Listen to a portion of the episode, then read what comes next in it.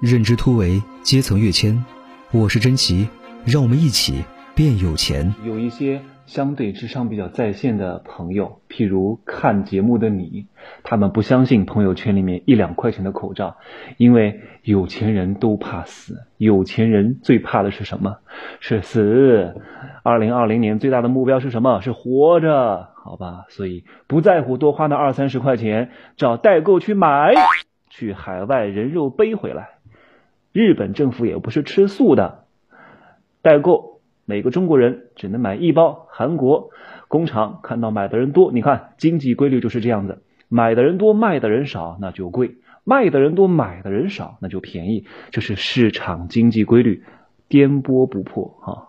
所以韩国的口罩从两块钱涨到了，哎，怎么比二十块钱？还有卖四十块钱的。所以各位能够在朋友圈代购那儿买到的口罩，哪怕贵一点，但至少是货真价实的，保命要紧啊！来第四个，第四个有些商家聪明着呢，趁着这波疫情挣了多少用户啊？来听我慢慢讲。第四波，有一些所谓的某某好医生的平台，联合十一个城市的药店，免费送口罩。前提是什么？下载 app。app 是什么？application A P P 好吧，A P P 下载 A P P 我就送你一个口罩。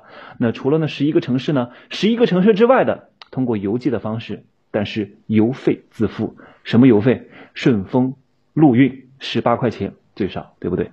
啊，除了那十一个联名合作的城市药店拿的免费口罩的质量还不错之外，啊，通过邮寄的可就不大行了。那当然也不会是假的，可能质量就没有那么好。你花十八块钱，可能就买了一个价值一块钱的口罩。但是你想想看哈，这家公司所谓的 application 这家上面的公司，嗯，他挣了什么钱？一千万个口罩哎，要免费送一千万个，一千万个的运单量，顺丰会给他十八块钱吗？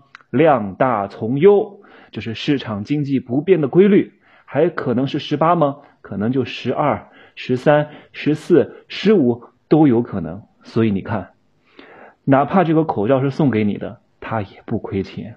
还有一点，你下载了他的 A P P application application，你知道现在的互联网企业，你看我鼻子都流出来了，哎呀，现在的互联网企业获得一个新客户的成本是多少吗？